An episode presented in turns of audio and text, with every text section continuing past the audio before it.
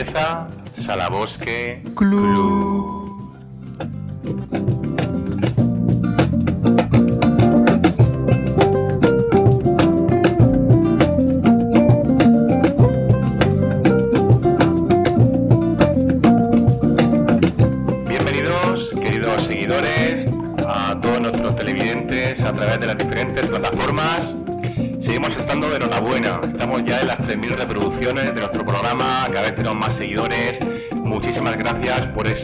Hoy tenemos un programa especial como, como murcianos eh, que toca muy cerca la región de Murcia. Hoy vamos a hablar del Mar Menor, de esa evolución histórica, de, de ese ecocidio que ha sufrido la laguna del Mar Menor, con dos invitados de lujo y vamos a tocar el fondo marino en Salabosque Club.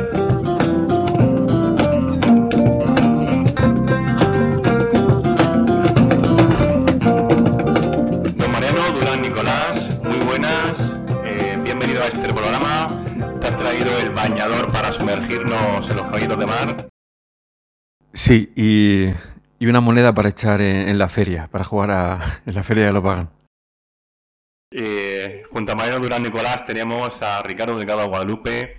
Gracias Ricardo también por traernos a uno de nuestros invitados, a Óscar Esparza, que ahora lo, lo presentaremos junto a Cristina eh, Mena, que son dos de los expertos que traemos en, en el programa de hoy. Eh, bienvenido Ricardo. Eh, supongo que también eh, te bañabas en el mar menor de pequeño, ¿no? Sí, me bañaba en el mar menor de pequeño, muchas veces además. Siento decir que era del perfil de dominguero y, y nada, pero muy bien. Y nada, encantado Antonio de estar aquí una tarde más. Te voy a decir, como dicen por aquí por la huerta de Murcia, no me canso de saludarte, no me canso de Salabosque. Qué bien, qué, qué maravilla. Eh, pues eh, bueno, la, temática del programa es hacer un recorrido eh, histórico que nos lleve hasta el presente, ¿no? Hasta qué es lo que está pasando en, el Mar Menor, qué es lo que ha pasado. Y, contamos pues con dos expertos que queremos agradecer muchísimo. Yo, si os parece, Ricardo y Mariano los voy a, a presentar y vosotros pues nos habláis un poco, un poco de ellos. Tenemos a Óscar Esparza y tenemos a Cristina Mena. Eh, si te parece, Mariano, eh, además de compañera, seguro que nos hablar muy bien de, Cristina Mena. Eh, ¿Qué nos puedes contar de ella? Cristina, aparte de amiga, es licenciada en Ciencias Biológicas por la Universidad de Alicante. Actualmente ejerce su actividad profesional como profesora de, formación profesional en agricultura, aunque he tenido que hacer alguna guardia, ayudarle mientras... Llegó a la región de Murcia en el 99 con una beca de investigación y desarrollo en el campo de la agricultura y se queda, ella dice que enamorada, yo creo que es, eh, es un amor interesado en nuestra región. Siempre tuvo el corazón dividido entre la educación ambiental y el medio marino. Y ha participado en proyectos oceanográficos y medioambientales. Y actualmente, desde 2010, pues es la presidenta de una asociación preciosa por, por la temática y el interés, que es eh. Que nos explicará luego qué es. Qué lujo, qué lujo, para que vean ustedes eh, la altura del programa de, esta tarde en Salabosque Club. Y Ricardo, pues preséntanos a Óscar Esparza, eh, que va a acompañarnos esta tarde que va a ilustrarnos, a, contarnos eh, cosas muy interesantes del Mar Menor y a Mar como, como experto seguro que, que nos deja un, un- su, sello, su sello considerable, notable en el programa.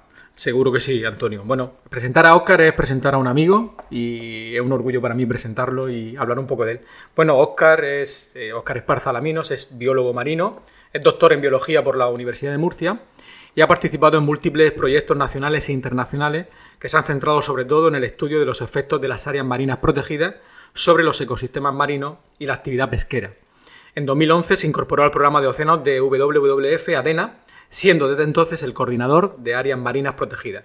Su labor se centra en aumentar la superficie marina protegida, mejorar la gestión de las aguas marinas españolas y reducir los impactos y amenazas sobre nuestros mares y océanos. Qué lujo, pues bienvenidos Cristina, Óscar, eh, muchísimas gracias por atender nuestra llamada. Estáis en vuestra casa. Gracias a vosotros. Bueno, yo me siento muy acogida y muy a gusto. Qué lujo. Eh, Óscar, esperamos también que estés a gusto, estás cómodo, bien. Sí, Antonio, la verdad que muchas gracias por invitarme y espero pasar un buen rato con vosotros. Solo quería apuntar, Antonio, que, esto se parece cada vez más a, la Alep de Borges, ese punto eh, infinito, y se está convirtiendo voz como un espacio cultural eh, de conocimiento, de ciencia inabarcable por los, temas, y por los invitados. Sí, además yo creo que, el tema de hoy ya, no, ya nos tocaba, ¿no? Eh, hemos tocado, hablamos hablado de, la huerta, un programa que nuestros seguidores acogieron eh, muy bien. Y yo creo que el Mar Menor, además, con una eh, rabiosa actualidad, ¿no? Por, la, por los últimos planes que se han intentado hacer en la región de Murcia, que, bueno, pues están ahí coleando. vamos a hablar largo y tendido en el programa de hoy. porque esa fue un poco la, la idea, la temática, ¿no? De Ricardo, de, de cómo surgió el programa, ¿no? Así es, Antonio, tú tienes la idea realmente que es el que le van surgiendo esas ideas, habla del Mar Menor, estando nosotros además con nuestro puesto de trabajo muy cerca del mar, en San Pedro del Pinatar, uno de los municipios costeros de la comarca del, Mar Menor. Y, claro, teníamos una compañera en el centro y amiga, que es Cristina Mena, que está hoy con nosotros, que quién mejor que ella podía hablarnos del Mar Menor. La casualidad fue que hablando con Oscar, con mi amigo Oscar, que había visto algunos de los programas de Salabosque, me, comenta alguna cosa y claro, directamente fue un atraco a mano armada. Y le dije, Oscar, tienes que venir con nosotros. También te digo que no dudó ni un instante. Él sabía lo que se hace en Salabosque Club y desde luego estaba presto y dispuesto, como dicen algunos, a compartir micrófonos con nosotros esta tarde. Qué, maravilla, que así da gusto, ¿no? Traer gente que venga eh, con, eh, con tanta gana y con, tanta cordialidad al programa a ilustrarnos y a, y a debatir sobre estos temas interesantes. Eh, pues la primera pregunta, si os parece, para ir entrando ya en materia, eh, yo creo que sería eh, cómo está el Mar Menor hoy día. nuestros, nuestros invitados seguro que nos pueden hacer un, un detalle muy descriptivo. o Ricardo, si quieres hacemos la contextualización. Pues si te parece, Antonio, podemos empezar por la contextualización. Situamos. Pues, pues mira, me, lo pones, me lo pones a, a tiro porque tengo un audio muy particular eh, que hemos rescatado, como saben, de eh, nuestros archivos en los que buceamos cuando buscamos eh, audios especiales para, nuestro programa. y si os parece, vamos a empezar ese contexto con, un audio en el que sale el ministro de Turismo de aquel entonces, como, recordarán y como saben nuestros oyentes, Manuel Fraga Iribarne, inaugurando las primeras piedras de lo que va a ser la manga del Mar Menor. Entonces es un minuto, pero es un, es un documento que creo muy relevante que nos va a hacer, nos va a, transportar a esos años donde eh, esos años con mucha pena, ¿no? De que se, empezaba a destruir lo que era ese, ese paraíso ecológico. Eh, si os parece, lo escuchamos y, y después eh, nos haces ese contexto, Ricardo.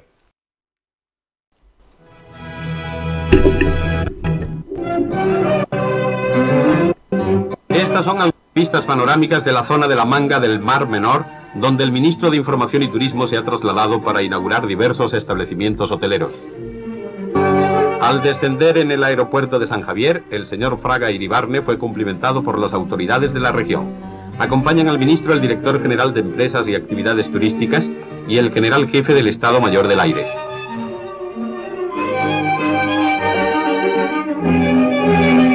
En su visita al Hotel Entre Mares, después de recorrer diversas estancias, pronunció unas palabras don Tomás Mestre, a las que contestó el ministro con un discurso de exaltación de los valores de esta zona. El espléndido complejo turístico cuenta con magníficas dependencias y está edificado con todos los elementos necesarios para hacer grata la estancia del viajero. La urbanización Dos Mares es otra de las obras en marcha. Sobre las maquetas, el ministro contempló los pormenores de la futura construcción que se edifica bajo el signo de los rascacielos. En este lugar se está formando... Lo vamos a dejar ahí, se, edifica sobre el signo de los rascacielos, ¿no? Eh, qué pena, ¿no? Ahora, eh, con esta vista de estos 60 años, de, cómo se empezaba, ¿no? Eh, cuéntanos un poco de ese contexto, Ricardo. No, estaba escuchando, lo hemos escuchado varias veces, Antonio preparando el programa, y no, ahora se me ocurre, no sabíamos dónde iba a acabar esto ahora escuchando eso. Antonio, perfecto, nos has trasladado en esta máquina del tiempo hacia los años 60, pero lo que vamos a hacer ahora es darle otro giro más y nos vamos a trasladar mucho más allá en el tiempo. Vamos a ver qué era nuestro mar menor en, origen. Antes de nada, decir que el Mar Menor tiene 180 kilómetros cuadrados de superficie, es una laguna salada, la más grande de Europa, y está separada del mar Mediterráneo por una estrecha franja de arena, que es la manga del Mar Menor, con unos 22 kilómetros de largo y entre unos 100 y 800 metros de ancho. Eh, es una laguna que hace 10 millones de años era una gran bahía abierta al mar Mediterráneo y los movimientos de formación de las montañas pues virtieron sus sedimentos a través de los ríos procedentes de lo que actualmente conocemos como el campo de Cartagena, surgiendo pues así sus volcanes marinos que dieron lugar a las islas actuales, la Isla Grosa, Mayoro del Barón, Perdiguera, Ciervo, Sujeto, Redonda, y de ahí también emergería de la misma manera el, monte del Carmolí. La laguna que hoy conocemos como Armenó se formó en la era del Cuaternario, sobre una bahía que se extendía también desde el actual Cabo de Palo hasta lo que conocemos como el Mojón, en San Pedro del Pinatar. A partir, eh, bueno, las corrientes marinas fueron arrastrando arena que se acumuló en los islotes y promontorios volcánicos, conformando el largo y estrecho brazo que hoy conocemos como la manga que acabamos de mencionar. Y a partir de entonces el mar interior o mar menor se comunicaría con el Mediterráneo a través de una serie de canales o golas naturales que renuevan las aguas, las que ahora seguro que Cristina y Oscar nos van a hablar con detenimiento. ¿Estuvo el Mar Menor poblado en algún momento? Claro, desde su origen. Empezamos a hablar de los primeros asentamientos humanos en el entorno del Mar Menor, ya datan del Paleolítico. Concretamente se han encontrado restos arqueológicos eh, en el Enolítico, en el yacimiento de las Amoladeras, hace 5.000 años, en Cabo de Palo, el yacimiento de los dentoles de Calblanque, del Neolítico, la cueva de los pájaros, bueno, algunos que otro más. Y destacan también los restos hallados en, la cala del pino, datados de la edad del bronce, propios de la cultura argárica, que además ha estado muy presente en todo el sureste peninsular. Posteriormente, fenicios, griegos, tirios comerciaron con estos pobladores íberos, así como lo atestiguan algunas ánforas y otros restos que encontramos en las costas pinatarenses. Sin embargo, esas civilizaciones no se llegan a asentar en la zona, siendo los cartagineses hacia el siglo VI a.C. la primera civilización antigua que coloniza a esos pueblos íberos dominando el litoral marmeronense. Con motivo de la guerra púnica, que seguro que nuestros oyentes conocen, entre cartagineses y romanos, eh, de las cuales el Mar Menor fue testigo de refriega y campo de batalla, el litoral marmenonense pasó a dominio de los romanos. A partir de esta época es cuando se tiene más información histórica del Mar Menor y se han localizado más yacimientos arqueológicos. Destaca Cartagena, la Cartago Nova, que todos conocemos, se convierte en una de las principales ciudades de Roma y todo su entorno estaba influenciado por la importancia de esa gran urbe romana. De hecho, la vía Augusta, que unía Cartago Nova y Tarragona, y la actual Tarragona, que era Tarraco, con Roma, circundaba la franja litoral del Mar Menor de sur a norte. Fueron los romanos los pioneros en la explotación de las salinas de San Pedro del Pinatar. Además de la explotación de la sal, sentaron las bases de la salazón del pescado y elaboraron además su salsa más preciada que era el garum, que conseguían eh, pues macerando las vísceras de la caballa. En época romana la laguna era mucho más profunda que en la actualidad. Hablaremos también de la profundidad de la laguna. Y servía incluso como puerto de refugio para sus naves más pesadas. Los dos romanos lo denominaban Belich, como ya nos ha ilustrado también preparando el programa nuestro compañero Oscar, y algunos autores sostienen que ese término fue heredado por los colonos andalusíes como Belis, simultaneándolo con el término albufera de claro origen árabe. En la época ya andalusí se crearon las encañizadas, un sistema de trampas de pesca realizado con estacas y cañas que continúa aún utilizándose en, la actualidad para pescar mujos, langostinos, etc. Y aunque la época musulmana fue muy extensa y muy rica en el legado y acervo cultural, no se conservan apenas topónimos de raíz árabe en su entorno. Y esto se explica porque eh, tras la reconquista de Alfonso X de, Murcia repobló la zona con eh, colonos castellanos, aragoneses y catalanes, sin que quedaran apenas propietarios eh, musulmanes. Obviamente los nuevos colonos nombraron los lugares empleando sus propios vocablos. Eh, por otra parte, bueno, estas tierras sufrieron también un fuerte acoso por la piratería berberisca, que ha sido bastante estudiada y un tema bastante interesante y curioso, que se prolonga hasta entrado el siglo XVII, lo que produjo otra de las características del entorno del Mar Menor. Sus núcleos poblacionales no se sitúan en la ribera del Mar Menor, sino a algunos kilómetros tierra adentro. ¿Por qué motivo? Bueno, pues para evitar sobre todo el acoso de los piratas que entraban con su barco por el Mar Menor y también por la mayor insalubridad del entorno ribereño, a menudo inundado con aguas de lluvias estancadas que eran proclives a enfermedades de transmisión por mosquitos, tifus, cólera, etc. Es muy curioso que ya incluso en la época de Alfonso X dispusiera, es una anécdota, que los vecinos de Murcia podían ser obligados a socorrer a los campesinos y pescadores del litoral cuando se produjese un desembarco morisco. Por ello, los asaltados enviaban señales de humo desde las torres vigía, que se iban sucediendo hasta llegar a Murcia a la torre de la iglesia de Santa Catalina la encargada finalmente de advertir a la población para que acudiese a socorrer a los habitantes de la costa. Ya en el siglo XIX y XX el Mar Menor se configura como un espacio de recreo y descanso y, bueno, donde ya vienen personajes ilustres a veranear, como por ejemplo don Emilio Castelar, presidente de la Primera República a finales del siglo XIX, que falleció en San Pedro del Pinatar, la conocida hoy como hoy casa, la Casa del Reloj. Eh, reflejo de ello, además, los numerosos balnearios que circundaban la laguna y que permitían el baño directo evitando el contacto con la arena de la playa. Por ejemplo, la zona de los Alcázares, con el Hotel Balneario de la Encarnación, y aquello de, los murcianos que venían a hacer los novenarios, que era darse los nueve baños por temas de salud eh, al Mar Menor. Bueno, y ya en el siglo XX vamos a entrar directamente, Antonio, a lo que, al documento que nos ponía. La familia de Maestre adquiere por subasta pública la zona norte de La Manga y a principios de los 60 Tomás Maestre compra a Francisco Celdrán la zona sur, comenzando un plan de urbanización. La Manga recibe en 1963 el impulso de la ley de centro de interés turístico y un año más tarde se construye el primer edificio en la entrada de La Manga, la Torre Negra. Unos años después sería el turno de los dos primeros hoteles, Entre Mares y Galúa hasta llegar a lo que es actualmente uno de los centros turísticos para algunos más importantes de Europa.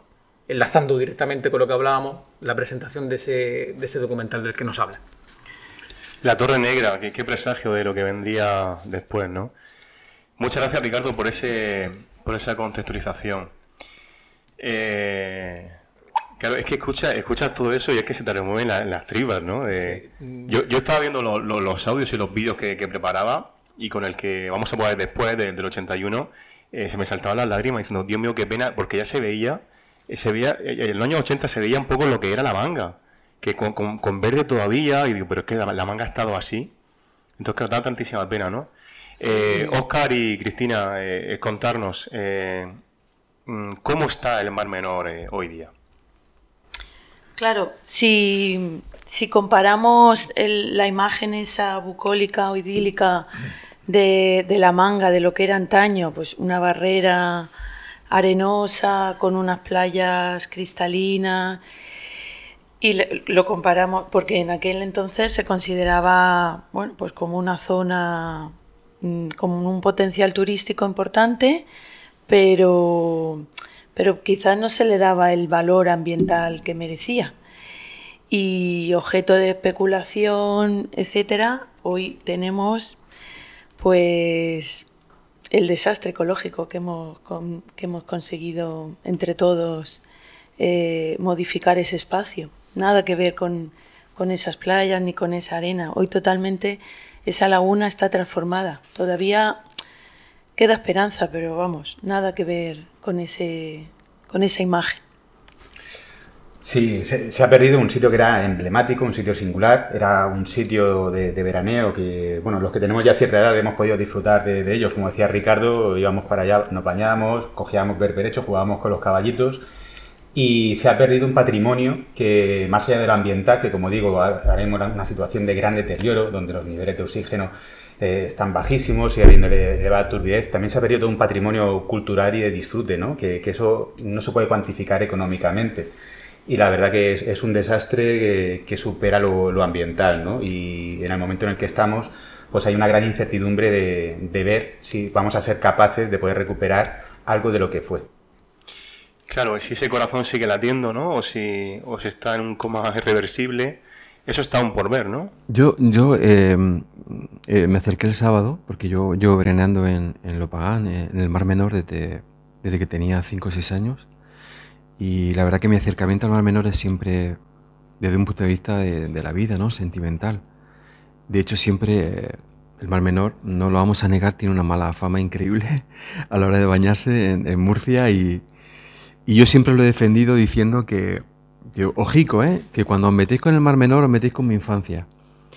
Y, estando el sábado, que fui a, arreglar unas literas para mis sobrinos, que todavía estamos allí, eh, la familia y, lo que queda, e intenté bañarme en, la playa de Villananitos, eh, al margen de que el paseo lo están arreglando y que ha habido un fallo ahí de administrativo gordo y está un poco todo destartalado, eh, me tuve que ir hacia el molino para bañarme y me había pasado pues casi, casi por decir ninguna vez, que te asomas a la laguna y dices tú, pero ¿realmente a quién, a quién le importa el mar menor? Eh, sí, ese, debate va a salir, ¿no? De esos lobbies ocultos que alguna vez hemos comentado eh, eh off record fuera de, fuera de, los foros del programa. Eh, esa, pregunta que, lanza Mariano, ¿a quién le importa el mar menor? Seguramente podríamos enlazarla directamente con la, con la siguiente pregunta a nuestro invitado, si te parece, Antonio. ¿Cuáles son las causas para que no nos importe? ¿Cuáles son las causas que nos han llevado a este momento que describís del Mar Menor? Yo creo que eso sería un poco para, ir haciendo eh, un, recorrido, ¿no? Eh, vamos a, a, partir, ¿cuáles han sido las causas que han llevado al Mar Menor a, estar en el estado en el que está, ¿no? Eh, Cristina. ¿Cómo es posible, perdona Cristina, que, que, se busque, por ejemplo, una figura como la personalidad jurídica, que al margen de que sea viable o no, etcétera, y todo eso, es, o sea, la idea de la personalidad jurídica es para intentar alejar el mar menor lo máximo posible de la mano de la administración. O sea, es que es un disparate increíble. Porque como no se hace cargo, y ya perdona Cristina, ya... Eh, venga, cuéntanos eh, las causas que tú crees desde un principio, desde todos los puntos de vista que, que, han dado lugar a esto. Bueno, Mariano, no, perdona que discrepe con, con tu planteamiento. No, no creo que al mar no haya mucha gente a la que le importe el mar menor, al contrario. Eh, y bueno, y se ha visto después de todas las manifestaciones que han habido por parte de la sociedad y hay mucha gente implicada en el Mar Menor. Solo que pues muchas veces no, no, no tiene el apoyo de, la administración, por parte de la administración que debería. Eso, eso es patente. Vamos. Ese, es uno de los puntos que me gustaría, eh, si os parece, eh, más adelante del programa eh, que tocáramos, ¿no? Vale, pues al hilo de, la pregunta que, nos hacíais, mm, ¿cuáles creíamos que eran las causas que habían provocado esta situación? Bueno, como bien ha, hablado Ricardo y ha resumido, mm, ha contextualizado la, situación del Mar Menor, causas. El, Mar Menor ahora es un compendio de, de problemas y de impactos que ha tenido desde el urbanismo, la presión urbanística que ha habido en la zona desde los años 60 o 70, desde que empezó, se abrió el, canal del estacio debido al turismo, ya se abrió un canal navegable, entrada de barcos, barcos a motor. En los años 80 empezamos con el cambio de la agricultura de secano a regadío, Anteriormente habían, eh, había desde los fenicios una explotación minera muy importante, convertidos de estériles en la laguna y, todo eso ha ido, no sé si me dejo algo más, Oscar. Ayúdame tú. No, yo, yo comentaría un poco, eh, completando el, contexto que se está haciendo del Mar Menor, que también es importante hacer una contextualización eh, geográfica y, ambiental del entorno, porque el Mar Menor al final tenemos que entenderlo que está en, una, en un clima semiárido, con unas temperaturas muy altas, donde hay unas gotas frías muy fuertes, y tenemos que entender que, que luego todo lo que se ha hecho desde la explotación minera de los fenicios, eh, como comentaba Ricardo al principio de su llegada, antes de, Cristo, todo eso responde también a, un modelo de gestión del territorio, ¿no? Se quería explotar el territorio para generar un cierto beneficio y que eso mejorara a la sociedad. Y, ese contexto de, gestión yo creo que es muy importante porque si bien es cierto que, en la época de los fenicios, con el desarrollo minero, sabemos que, hay testigos en, la, en el Polo Norte y en la Antártida de que tuvo un impacto que se puede datar porque hubo una actividad minera muy fuerte en, el clima y ya hay registros de esto, eh, también es cierto que eh, mm, visibiliza pues eso, un, modelo de, un modelo de gestión que, se está haciendo en, el entorno del Mar Menor. Eh, aparte de... no, aparte de la gestión eh, errónea que yo creo que se ha hecho en, tanto desde el punto de vista urbanístico y desde el punto de vista de la agroindustria, eh, si queréis, podemos ir tallando cada uno de ellos. Y, sí, yo, creo que estaría, fenomenal, Orca. Vamos, a ir, vamos, si os parece, vamos a ir situando, porque mm, dentro de las causas que estéis planteando, al final vamos dando causas y es verdad que son, multitud de causas, ¿no? Entonces, vamos a ir situando. Estamos hablando del, urbanismo, habláis del turismo, que yo creo que ha quedado patente. Está hablando Oscar también de esa ocupación eh, original, de que ya se explotaba la laguna, que se explotaba el entorno con los fenicios. Entonces, eh, por ejemplo, si me ocurre, no sé, Oscar, si quería nombrar alguna cosa, a lo mejor el, uso del suelo, por ejemplo, ¿no? Eh, ¿Cómo se llama? O quiere introducir yo tenía por aquí apuntado, los cambios en el uso del suelo, el tipo de actividad económica, la minería, la agroindustria.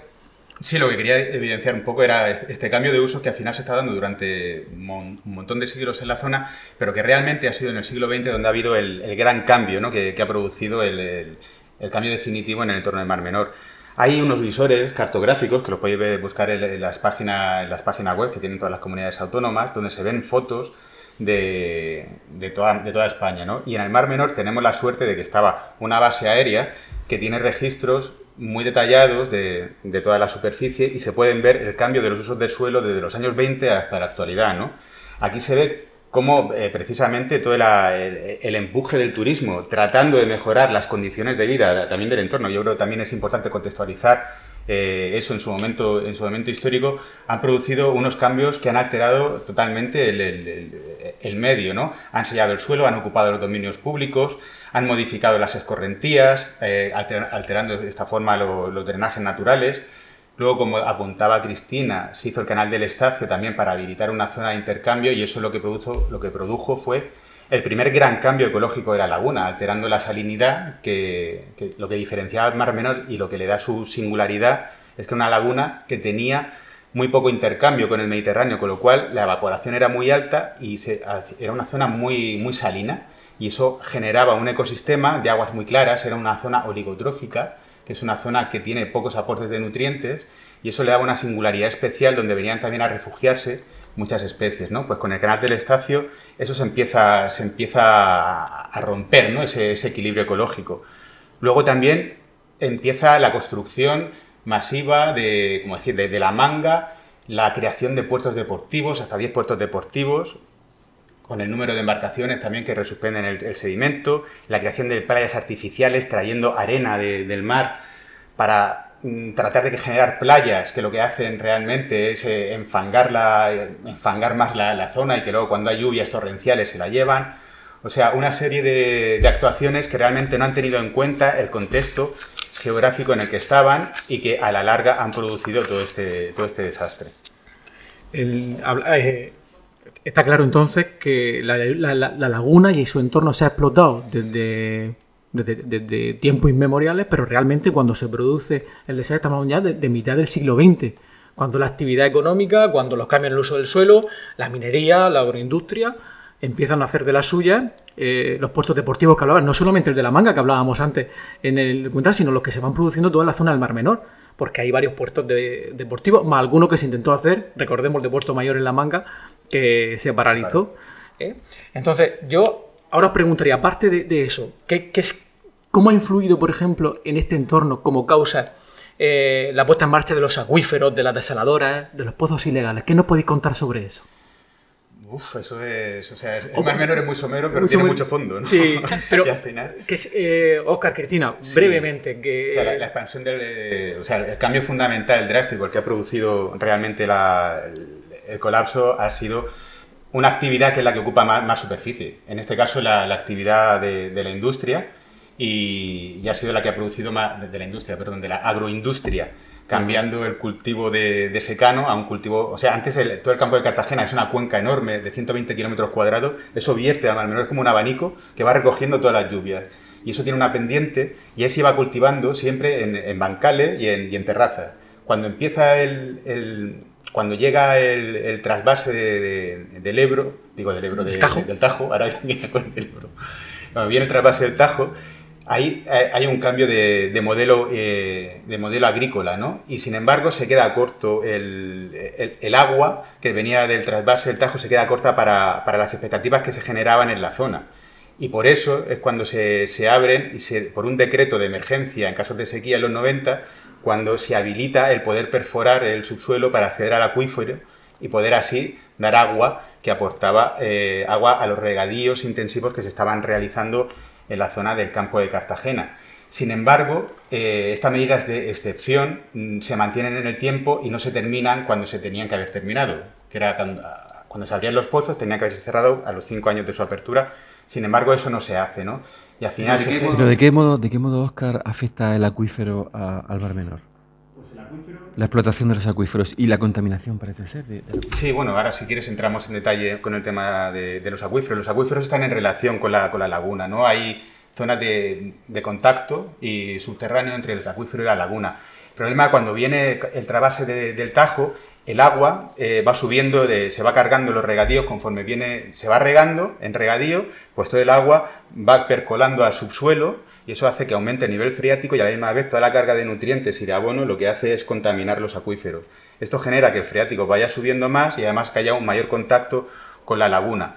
Cuando hay estos procesos de, sequía... Perdona, el nivel freático es como si cogiéramos una esponja, ¿no? Y subiera el agua de la esponja hacia arriba, hacia arriba, hacia arriba, ¿no? Para que, para que la gente lo sí, entienda. Y bueno, pues eso, va subiendo el freático y entonces cuando se pinchan los pozos para regar, al final tú extraes una, masa de agua, pero esa masa de agua tienes que desalarla primero y también tienes que quitarle los nitratos, que son todos los nutrientes que, que se aportan. Y cuando se hace, cuando tú quitas eso, pues se aprovecha un, un torno un 70% y un 30% lo tienes que volver a tirar. Cuando lo tiras, esa mala gestión que se hizo del aporte del desecho de, desalabradoras, es porque además se han hecho muchos pozos ilegales, que eso luego si quieres eh, entramos en y hablamos un poquito de todo eso, donde hubo una investigación de la Guardia Civil, etcétera, pues todo eso ha ido vertiendo cantidades ingentes día a día, año a año al Mar Menor, donde ya se sabía que todo esto podía pasar, ¿no? Pasaba de ser un mar eh, oligotrófico, como decía, a ser un mar eutrofizado, con mucha cantidad de nutriente, ¿no? Y eso tiene luego unas repercusiones que se, se, conocían, o se, al menos se, sabía lo que podía pasar durante desde, hace ya décadas. Fíjate, eh, qué interesante lo que, lo que estés contando, urbanización, turismo, cambio en el uso del suelo, actividad económica, minería, industria, los acuíferos. Y decía Oscar que nos van avisando, que se iba sabiendo qué es lo que podía pasar. Yo me voy directamente y me vaya a perdonar que me vaya a la mitología, me vaya al mito de, de Cassandra. Eh, el mito nos dice que era una hija única y también secularmente hermosa. Apolo, que era el dios del sol, se enamoró de ella y en cuanto la vio, eh, por otro lado, ella acudía frecuentemente a su templo para pedirle que le concediera algún don. Enamorado Apolo le hizo una propuesta que, le concedió el don de la profecía, si a cambio Cassandra se casaba con ella. Perdón, se casaba con él. Ella podría ver claramente los acontecimientos futuros siempre que cumpliera con el pacto. La chica aceptó y Apolo le concedió el don de la clarividencia. Sin embargo, una vez obtenido el regalo, ella ya no quiso cumplir con su parte. Dice el mito que Cassandra, de Cassandra que Apolo entró en cólera y despechado y herido por la afrenta, se le apareció en sueño y le escupió en la boca. Con ese gesto, Cassandra conservó el don de la clarividencia, perdiendo el don de la persuasión. De este modo ella sería capaz de ver lo que iba a ocurrir en el futuro, pero nadie a su alrededor prestaría atención o creería en su vaticinio. Directamente lo que está contando Oscar. Había muchas Casandras en ese momento, lo sabían algunos, pero no fueron capaces de pararlo. Y directamente me voy a la pregunta, Cristina, ¿Qué pasa después de todo esto en el año 2016? Cuéntanos. En el año 2016 tenemos el primer periodo de eutrofización, que estamos mencionando mucho ese concepto, pero no sé si los oyentes... Pues es el momento de explicar qué es la eutrofización, que nos suena a alguno a, a no sé qué. A no sé qué. bueno, la eutrofización la entendemos como un aporte de de nutrientes eh, en un medio más allá del nivel que ecológicamente o ecosistémicamente puede admitir ese medio. Eh, nutrientes ya sean nitratos y, fosfato. Y lo que hace es generar una masa de, de, fitoplancton, que es microalgas, que crecen descontroladamente a lo que se llama en términos ecológicos un bloom y mm, en el 2016 tuvimos ese primer periodo de eutrofización. Ya el Mar Menor no, nos lo venía anunciando, pero quizás pues, ocurrió como ese mito de, de Cassandra en, en, el, pues, a finales de los 90. Mm, ya, ya, nos anunciaba un desequilibrio en el, en el medio por la aparición de, de los bloom de medusas, que no sé si recordáis, en los años pues a principios del año 2000 había tanta cantidad de medusas que las embarcaciones se detenían, el, motor de la embarcación se detenía porque eran toneladas que había en el ecosistema. Creo que las recordamos todos perfectamente, las imágenes de, barcos recogiendo medusas y sacándolas a, la orilla. Era tremenda la... Se, se, recogían en una pontona, en un barco, pero sí, sí, había, se recogían con arrastre superficial, bueno, era una actividad de retirada. En el 2016, repito, fue ese periodo, el, primer periodo. que eso hace también, eh, o sea, aparte de que había ya notas en los 80 que apuntaban a lo que podía pasar, la recogida de medusas lo que hacía era quitar los impactos que, se producían, pero sin embargo todavía las medidas no, se enfocaban al origen de la, de la causa, ¿no? Se sabía que todo esto era consecuencia de algo, pero sin embargo no se hacía nada. Se quitaban las medusas, pero no se cambiaba ninguna, ninguna actuación de lo que se estaba por las cuales... Eh, un, parche, un parche. Era un parche totalmente, no, no se no se atajaba el problema de raíz. Era pues... Y entonces, en el 2016, ¿cuáles son las evidencias? La, la evidencia fue durante un año completo eh, se le llamó sopa verde porque realmente era una sopa, no, no había una, una visibilidad más allá de, pues de 20 centímetros. Desde, desde, la, desde las gafas, un buceador no podía ver más allá. ¿De 7 centímetros? De, de, 20 centímetros. O, incluso menos. Era una turbidez brutal en la laguna. ¿Qué consecuencias tuvo esto? A nivel ecológico, un desastre porque mm, el Mar Menor, hemos comentado antes que es una laguna, eh, el litoral, no tiene una profundidad más allá de, 6 metros, 6 metros y medio, es muy somera. ¿Y em, qué ocurrió? Que al, haber esa turbidez no llegaba el sol, no, la luz no llegaba al fondo de la laguna y por tanto toda la cobertura vegetal del fondo eh, murió, no podía fotosintetizar y murió. Eso eh, mm, generó una capa de, bacterias anóxicas, se descompuso, creó esa capa de, bacterias anóxicas que producen gases tóxicos como el metano, el sulfídrico, etc. Y todo el fondo de la laguna eh, desapareció, o sea, no había vida, era un erial con la consecuente pérdida de fauna, flora, etcétera. Un desastre. Y, y, aún así, 2016 pasa eso, 17, 18, 2019. Y yo quería apuntar, Ricardo, también que antes de antes de que, o sea, de que pasara el desastre este ecológico en el 2016, el Mar Menor estaba sometido a una, a una gran presión, a un gran estrés de, ambiental y que sin embargo consiguió salvarse por los procesos de amortiguación y, de, equilibrio ecológico que tiene. Del propio Mar, del propio mar Menor. Y era algo que nadie se pensaba. Al final todo el mundo iba haciendo actuaciones sobre el Mar Menor y la gente pues no era consciente de lo que podía pasar. Era como la negación de, lo que podía venir, ¿no? Y al final, como estaba diciendo Cristina, se van produciendo una serie de, de, episodios hasta que el Mar Menor ya no puede, los mecanismos de amortiguación no son suficientes y pasa un punto crítico y es cuando hay ese colapso donde muere el 85% de la laguna. O sea, todo lo que está por debajo de dos metros de la laguna muere. Y ese fue el episodio realmente dramático del Mar Menor y lo que cambió lo que hoy conocemos eh, como Mar Menor. Eh, ese episodio último, ese es el, ¿estás hablando del 2016 o nos tenemos que...? 2016. Ya, entonces, lo, que pasó en 2016 fue lo realmente crítico. gordo. Pero en el 2019, tres años después, vuelve a pasar algo.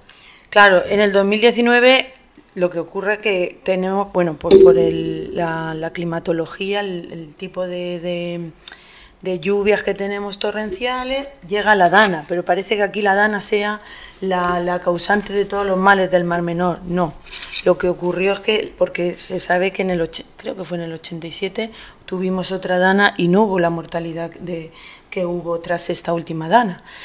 ¿Qué ocurrió? Que la Dana sí que metió con calzador todos los nutrientes que venían de, la rambla de la cuenca que comentaba antes Oscar. El Mar Menor es una cuenca endorreica donde van a parar todas las aguas de escorrentía. La Dana introdujo a través de todas esas ramblas que, rodean al Mar Menor cantidades ingentes de, nutrientes y otro episodio de eutrofización. Y, y, y perdona, Oscar, y mucho culpaban a la, a la dana del mal del mar menor. Sí. Como, como, como elemento único y como única causa.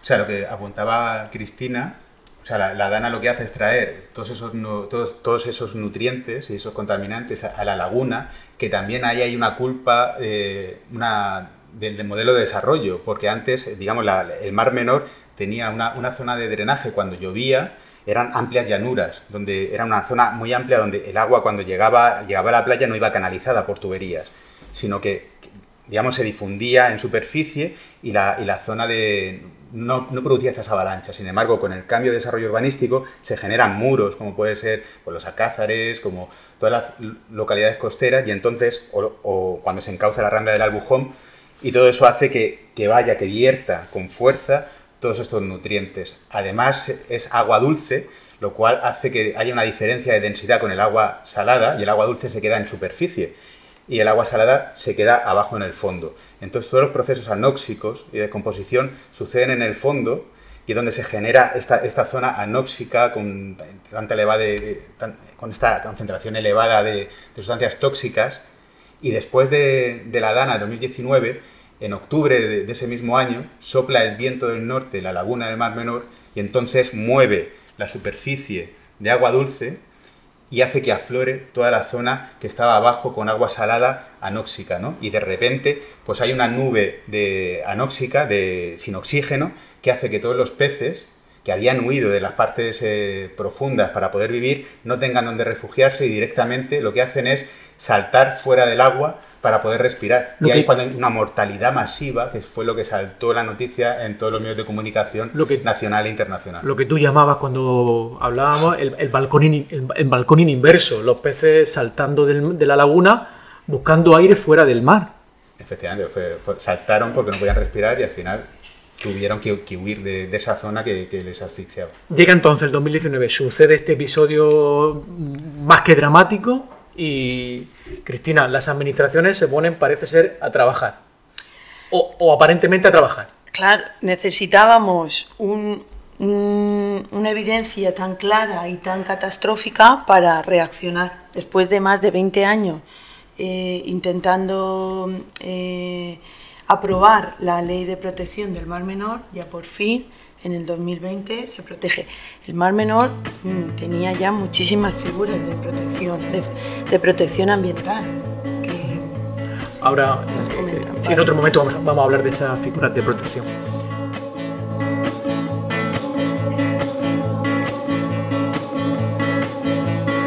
Est-ce que c'est le vent ou bien ce sont les fantômes qui chantent